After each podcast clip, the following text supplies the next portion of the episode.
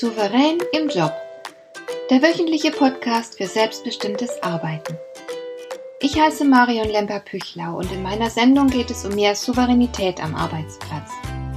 Du erfährst, wie du immer ein wenig über den Dingen stehst. So kannst du deine Ziele erreichen, du bewahrst dir deine Selbstachtung und du ziehst mehr Befriedigung aus deiner Arbeit, obwohl all dem häufig so viel entgegensteht. Finde heraus, wie dir die Arbeit jeden Tag Freude macht.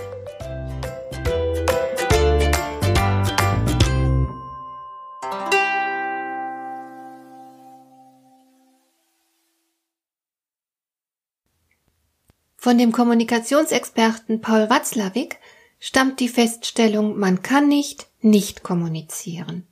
Im Grunde ist also alles Kommunikation. Und du teilst dich deiner Umgebung permanent mit, mit allem, was du sagst und tust, aber genauso auch mit allem, was du nicht sagst oder tust. Wenn ein Vorgesetzter beispielsweise jemanden im Team hat, sagen wir mal, der große Probleme verursacht, weil er die einfachsten Regeln nicht respektiert, aber der Vorgesetzte dieses Verhalten ignoriert und den Mitarbeiter also nicht zur Rede stellt, dann sagt das eine Menge über diesen Vorgesetzten aus. Er vermittelt den Teammitgliedern auf diese Weise, dass er keine Verantwortung übernimmt und dass man sich in diesem Team alles herausnehmen darf, ohne dafür zur Rechenschaft gezogen zu werden. Es ist also fast unmöglich, nicht zu kommunizieren. Du teilst dich den anderen immer in irgendeiner Form mit. Da stellt sich natürlich dann die spannende Frage, wie du kommunizierst, nämlich was du einerseits deiner Umgebung über dich mitteilst und wie du andererseits dein Gegenüber beeinflusst. Denn egal was du sagst oder tust, du wirst im anderen immer irgendetwas auslösen. Nun gibt es viele Menschen, die machen sich nicht viele Gedanken über ihre Kommunikation, die sagen, was ihnen gerade in den Sinn kommt. Sie sind sehr impulsiv in ihrem Kommunikationsverhalten. Das ist natürlich das Gegenteil von Souveränität. Denn wenn wir ein Spielball unserer Impulse sind, dann besitzen wir ja keine Wahlfreiheit mehr. Wir sind stattdessen unseren eigenen spontanen Impulsen ausgeliefert. Das ist in der Familie zum Beispiel nicht unbedingt ein Problem. Da werden die Beziehungen von gegenseitiger Liebe geprägt und man sieht einander auch so manches nach. Aber in der Arbeitswelt, da kann solch ein Verhalten dann ganz schnell zu Problemen führen. Am Arbeitsplatz ist es deshalb ratsam, professioneller und überlegter zu kommunizieren. Da bist du ja in einer bestimmten Rolle, eine Rolle, für die du sogar bezahlt wirst, zu der du dich verpflichtet hast. Du solltest also auch durch dein Kommunikationsverhalten deine Rolle clever gestalten. Am Arbeitsplatz kommt es einer Dummheit gleich, wenn man spricht, wie einem der Schnabel gewachsen ist. Das kannst du dir nicht leisten. Stattdessen wäre es klüger, ein paar Dinge in der Kommunikation zu beachten, die es dir ermöglichen, deine beruflichen Beziehungen so günstig wie möglich zu gestalten. Ich möchte dir an dieser Stelle ein paar Faktoren nennen, die entscheidend für eine produktive und komplikationslose Zusammenarbeit sind. Der erste Faktor ist der Respekt. Respekt kommt vom lateinischen respicere und bedeutet zurücksehen oder anders ausgedrückt Rücksicht. Und worauf solltest du Rücksicht nehmen? Auf die Gefühle deines Gegenübers, auf seine Bedürfnisse und nicht zuletzt auf seine Verletzlichkeit. Deswegen ist Respekt nicht einfach ritualisierte Höflichkeit oder gar Obrigkeitsgläubigkeit. Respekt ist vielmehr sehr authentisch. Die Wissenschaft hat sich bislang nicht sonderlich intensiv mit dem Phänomen Respekt beschäftigt, aber so viel ist immerhin klar. Ein chronisches Wertschätzungsdefizit kann krank machen.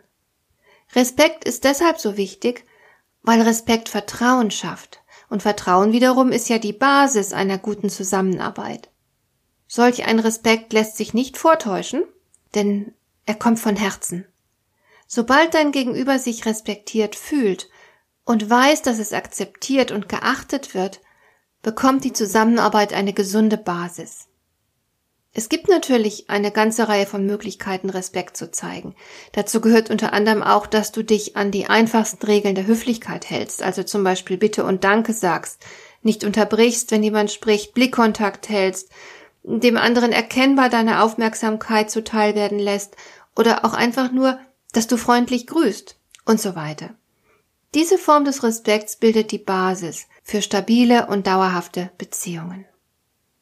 Ein weiterer bedeutsamer Faktor ist die Fähigkeit, guten Smalltalk zu machen. Hier sträuben sich manche, weil sie denken, im Job geht es doch darum, schnell zum Punkt zu kommen und Dinge miteinander zu klären. Das stimmt auch. Und gerade deshalb ist Smalltalk so wichtig. Du wirst natürlich keinen stundenlangen Smalltalk machen. Das kleine Gespräch dauert nur kurz.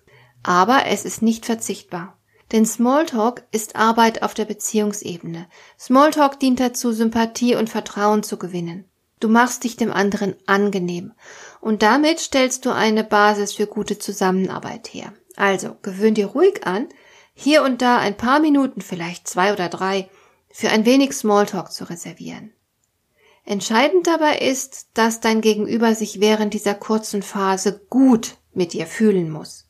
Sag etwas Nettes, sprich über etwas Erfreuliches und vermeide unter allen Umständen, dass in deinem Gegenüber womöglich negative Gefühle entstehen. Die würde der andere nämlich automatisch mit dir in Verbindung bringen. Und das wäre für die Zusammenarbeit nicht gut. Der nächste wichtige Faktor betrifft das Zuhören. Der berühmte Henry Ford hat zu diesem Thema gesagt, das Geheimnis des Erfolgs ist, den Standpunkt des anderen zu verstehen. Aber gerade hier haben die meisten Menschen riesige Defizite. Viele von uns formulieren in Gedanken bereits die Antwort, während das Gegenüber noch spricht. Andere hören sehr einseitig zu, das heißt zum Beispiel, dass sie nur heraushören, was denkt mein Gegenüber von mir, wie findet mich der andere und so weiter. Die wenigsten sind in der Lage, sich wirklich auf ihr Gegenüber einzulassen und dem anderen ihre ganze Aufmerksamkeit zu widmen. Das wäre aber oftmals nötig, denn wie soll man sich verständigen, wenn man von seinem Gegenüber kaum etwas mitbekommt?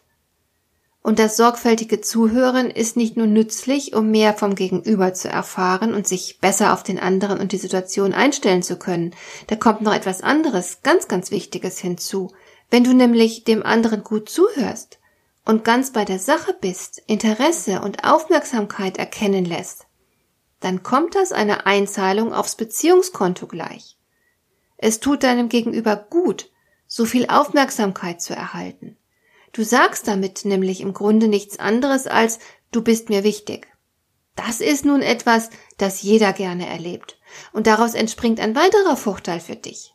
Wenn du dem anderen so viel Aufmerksamkeit widmest, wird dir der andere nun höchstwahrscheinlich im Gegenzug ebenfalls gut zuhören. Das ist auf der persönlichen Ebene sehr schön und angenehm, und es kommt zugleich auch der Arbeit zugute. Je besser ihr euch austauschen und verständigen könnt, desto besser für die Arbeit.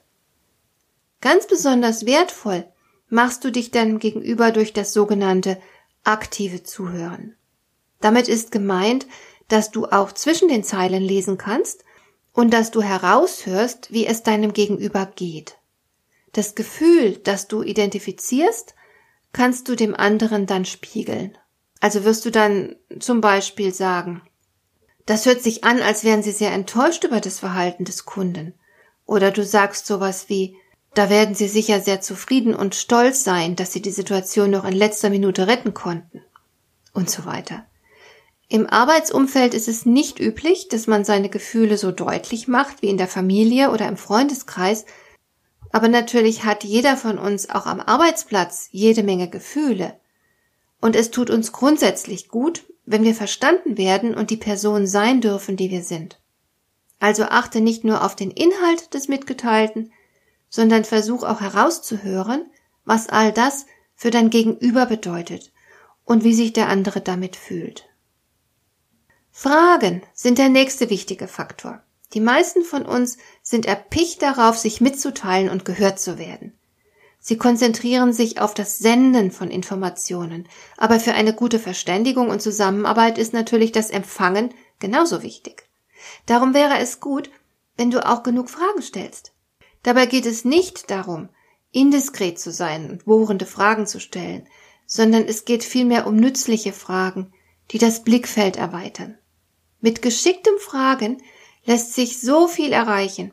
Du kannst dir nicht nur damit Informationen beschaffen, sondern du kannst zum Beispiel auch freundliches Interesse an der Person deines Gegenübers demonstrieren, was natürlich vertrauenbildend wirkt. Du kannst aber auch mit guten Fragen Einsicht bei deinem Gegenüber erzeugen. Du könntest zum Beispiel fragen, was würden Sie an meiner Stelle tun? Du kannst darüber hinaus Fragen als Mittel der Gesprächsführung nutzen. Du kennst ja sicher den Spruch, wer fragt, führt.